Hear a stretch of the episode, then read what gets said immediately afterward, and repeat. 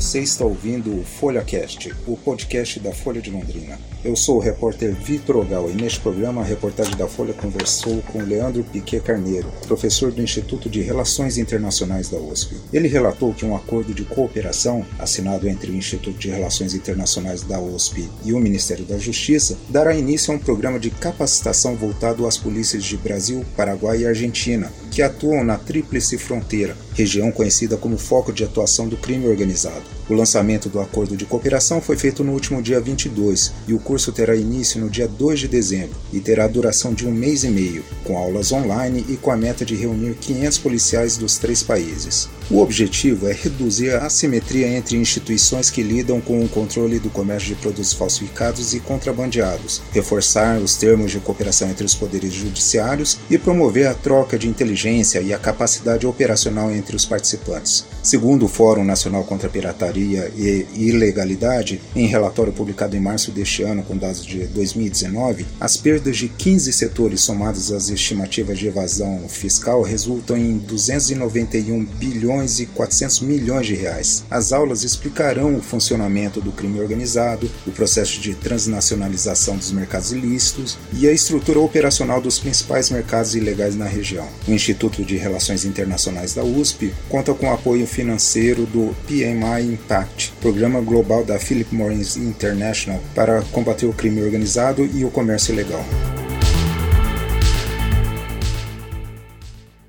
Oi, Vitor, boa tarde. Oi, boa tarde. Tudo bem, professor? Tudo certo por aqui. A gente recebeu o material da assessoria de imprensa falando sobre essa uhum. capacitação de policiais na Tríplice Fronteira, né? E como é que vocês se candidataram a esse projeto? Como é que foi essa relação? Como é que foi esse convênio entre o Ministério da Justiça, o Instituto de Relações Internacionais da USP? Vitor, na verdade, o, o chamado do PMI Impact é um chamado público para apresentação de propostas, né, global.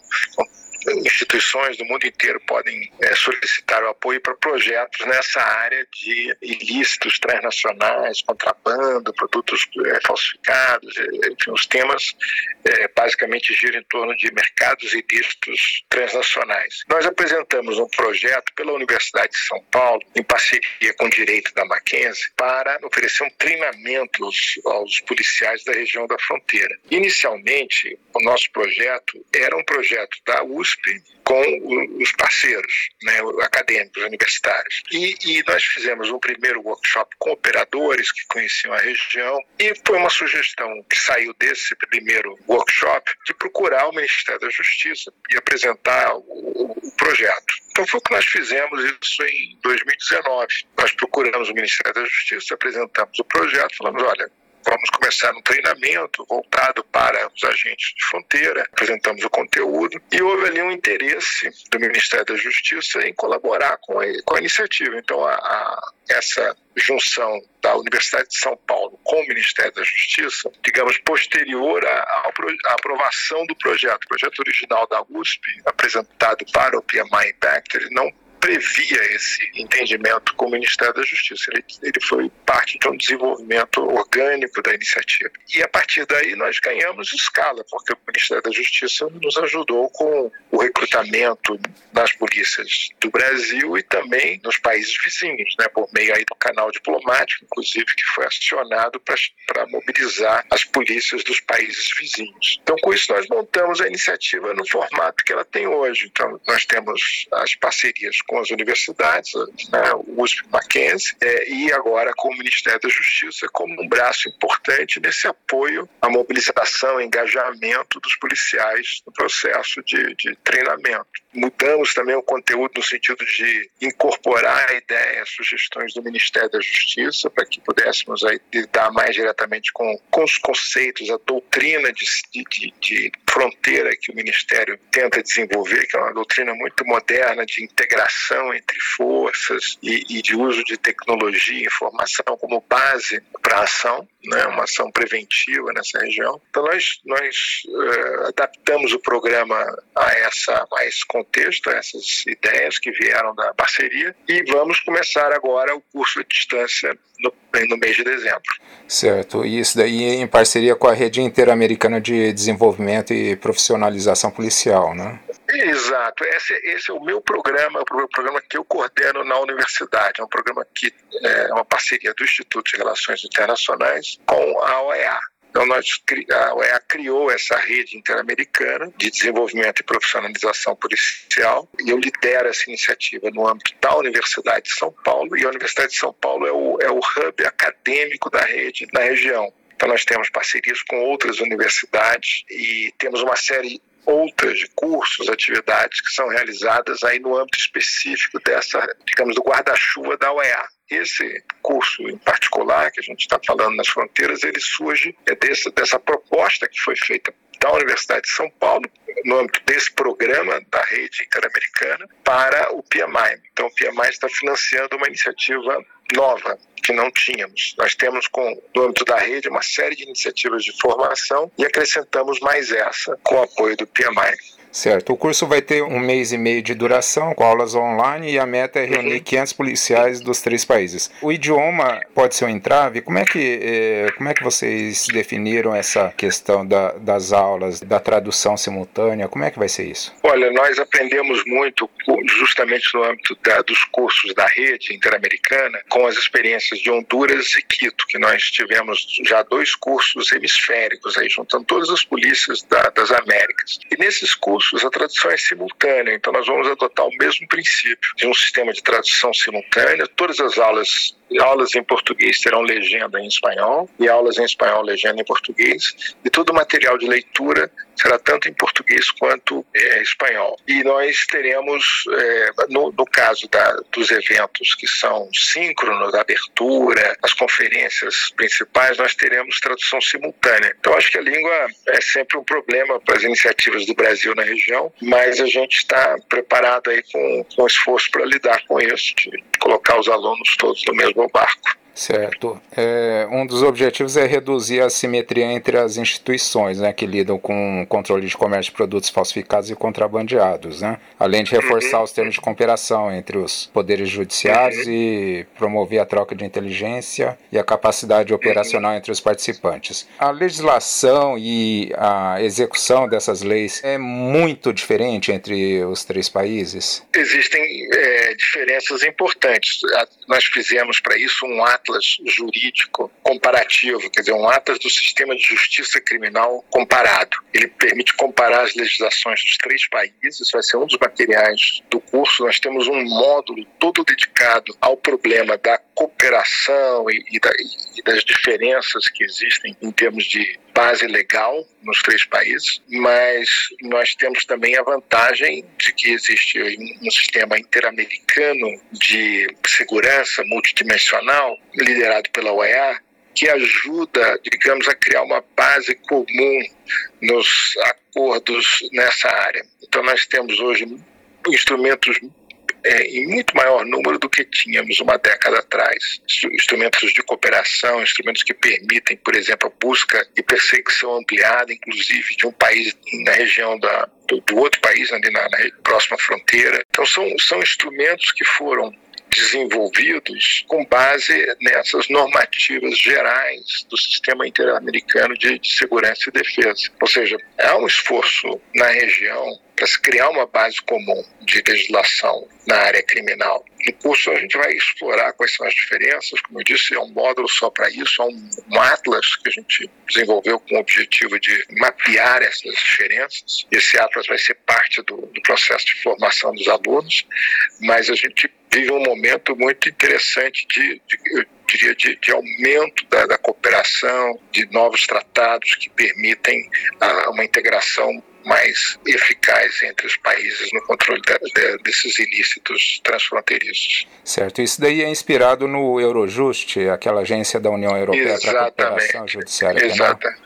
Exatamente isso. É, a União Europeia avançou muito nessa direção. Então, todos os tratados e uh, a questão da investigação policial, a troca de provas já durante a fase de investigação, a, a justiça integrou os procedimentos nos diferentes países, facilitando aí o trabalho, né, da, tanto polícia quanto Ministério Público e da própria Justiça nas decisões. O Fórum Nacional contra a Pirataria e Ilegalidade divulgou em março desse ano, né, os números de 2019 sobre o mercado ilegal, né? Divulgou perda em 15 setores e apontou que foram 199,6 bilhões de reais, né? E a perda estimada com sonegação foi de 91,8 bilhões de reais. Só de cigarros foram 15,9 bilhões de reais. Em vestuário, 58,4 bilhões de reais. Como é que tudo isso acontece ainda, mesmo com um arcabouço legal que existe nesses três países? Como é que o senhor vê isso?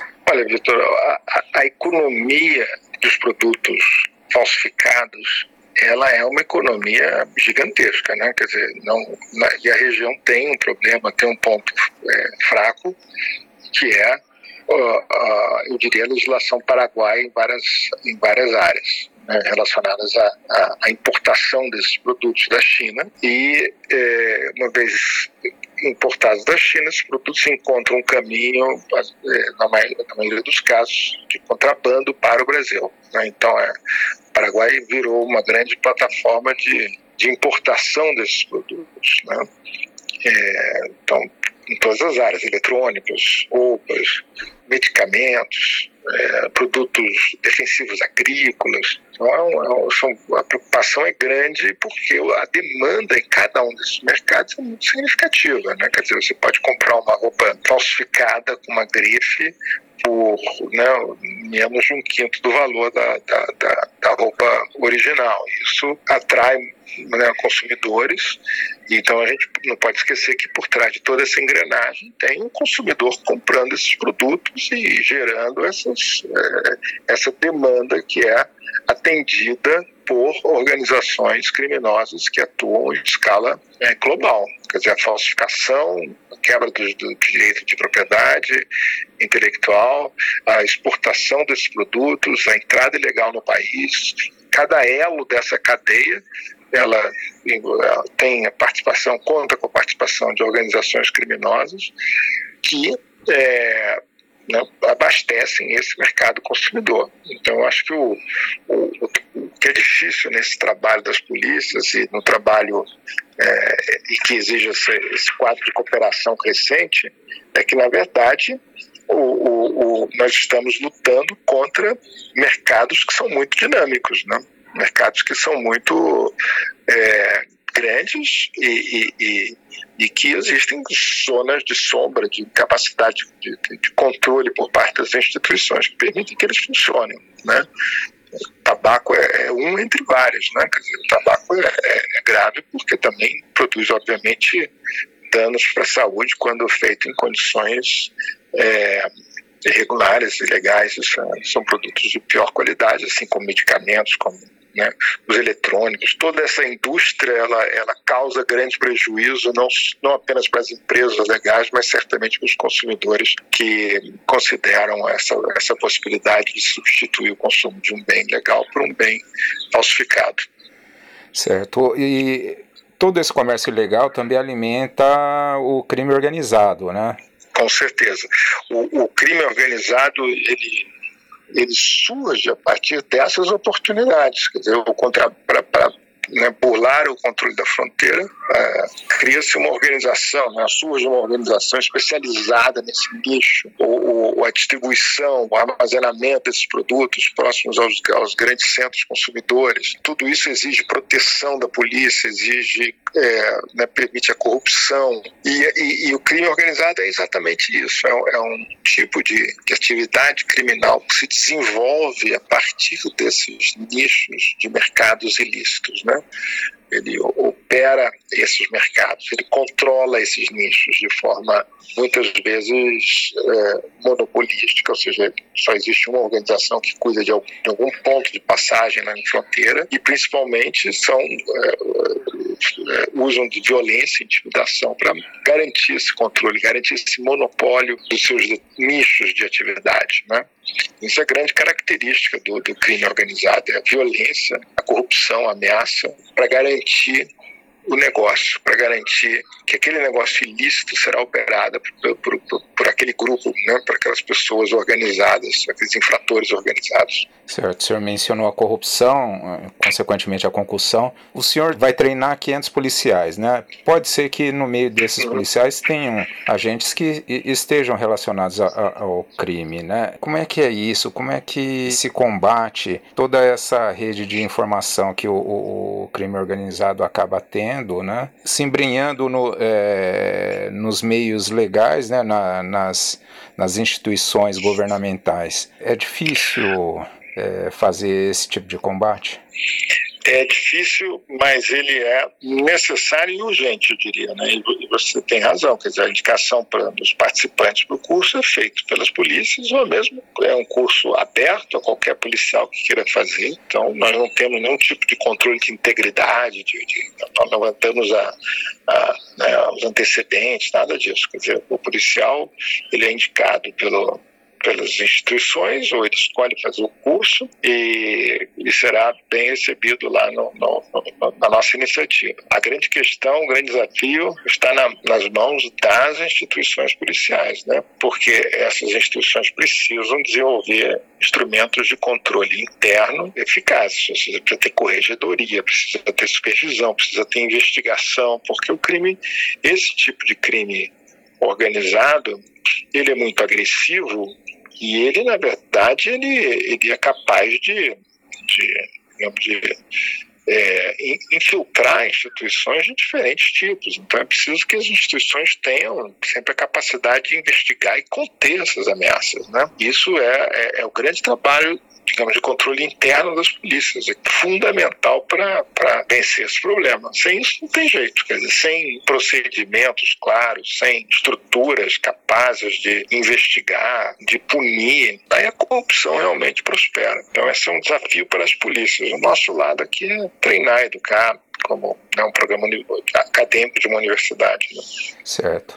Ao mesmo tempo, tem as penalidades inadequadas, né, e as autoridades de fiscalização so, uh, são sobrecarregadas, né. E isso daí acaba desmotivando esse agente que está na ponta uh, no combate a esse comércio ilícito. Olha, Vitor, eu acho que o, o, o policial ele tem assim um elemento de de vocação e, e, e, paixão pelo trabalho que é fundamental também. As condições são sempre muito salariais, as condições de trabalho, mas é incrível como existe gente comprometida, assim, séria, envolvida com esse trabalho. Eu acho que isso é, não é, eu acho que todos todos os estudos, todos, em todos os países que eu já, já visitei, conheci, trabalhei com polícia, esse eu acho que é o elemento fundamental. Você quase que sente no ar aquele clima que, que, que alguns, né, algumas, algumas polícias têm, alguns grupos dentro das polícias têm, algumas pessoas dentro das polícias têm, alguns policiais apresentam, que é aquele compromisso, aquele entusiasmo com o trabalho. Acho que isso é muitas vezes mais importante do que salário direto, assim, olha, o salário está ruim, logo isso leva né, a, possibilidade de desvio. Eu acho que o policial, ele, ele tem um, o bom policial, ele tem um senso moral muito desenvolvido, um senso de justiça muito desenvolvido, um senso de engajamento público. Se não tiver, melhor procurar o trabalho, porque esse não é um trabalho para quem busca recompensas materiais e principalmente para quem busca recompensas rápidas. É tudo muito no longo prazo. E mesmo assim, incrível como tem gente motivada e, e disposta a se sacrificar por isso, né, pelo, pelo trabalho policial, pela segurança né, e pela comunidade em última instância. Certo. E qual é o impacto desse treinamento? Como é que você avalia que, que vai ser o resultado nos próximos meses ou anos? O que a gente espera é que esses uh, que serão treinados agora no curso de educação à distância tenham um papel multiplicador indireto, né, assim, de levar um pouco a notícias, boas práticas aprendidas Né? E nós teremos ano que vem um curso presencial para aqueles que se destacarem nesse curso à distância, entende? Então nós pretendemos criar um núcleo duro, digamos assim, de, de policiais treinados, é, aí em torno de uns 80 a 100 policiais que serão reunidos no mesmo é, local, lá em Foz do Iguaçu, ano que vem, é, e esperamos recrutar esses policiais entre os melhores desse curso à distância. E a ideia é que é, é, é, esse curso vire uma atividade quase que permanente. Assim, a gente tem novas ofertas, novas edições desse curso, é, atingindo mais policiais e criando efetivamente uma cultura de policiamento de fronteira integrado, onde a cooperação com, com os países vizinhos é aprendida, onde a compreensão sobre os mercados transfronteiriços é assimilada criticamente, analiticamente, e é o que a gente espera com esse, com esse curso, ou seja, preparar o policial para o seu trabalho nessa região. Certo, daí com essa cooperação internacional é possível estabelecer uma base normativa institucional comum como ferramenta de incremento. Exatamente. Quer dizer, o que a gente quer é, é colocar isso na, no, no, chão de fábrica, na base do sistema de operação. A gente precisa ter o homem e a mulher né, que estão trabalhando na, no policiamento de fronteira conhecedores e da, da, das leis, conhecedores do, dos problemas que estão enfrentando e é, preparados para o trabalho em cooperação. Então, ou seja, transformar o marco normativo em prática institucional, prática operacional. Analisando a tipologia criminal, a gente tem mais similaridades do que assimetrias ou o contrário? Mais eh, similaridade. O Brasil tem uma legislação mais avançada no que diz respeito à tipificação de crime organizado e uma legislação mais é, recentemente atualizada, né, naquele famoso pacote anticrime do, do ministro Moro, é, que permitiu avançar também, digamos, em algumas ferramentas de investigação de crimes complexos, como corrupção e o crime organizado, esse tipo de crime organizado que a gente está falando aí, não só drogas, armas e outros produtos falsificados nessa região. Então, o Brasil, eu diria que tem uma legislação mais atualizada e, e, e internalizou mais a, a, os princípios da Convenção de Palermo, que é um grande marco normativo internacional para essa área. Mas Paraguai e Argentina têm avançado muito também na mesma direção que o, que o Brasil. Mas, de fato, o Brasil tem uma legislação, acho que bem, bem, bem interessante e muito atualizada nesse, nessa área. O senhor analisa que, que num futuro próximo, é, com esse treinamento transnacional, é possível criar uma maneira de ação bastante padronizada entre os três países? Exatamente, eu acho que esse é, esse é o grande resultado desse, desse esforço, criar esse, essa padronização e, e, e mais do que uma padronização normativa, como eu disse, uma padronização operacional que atinge lá a base do sistema policial. Tá certo, então. Muito obrigado, viu, professor? Obrigado a você.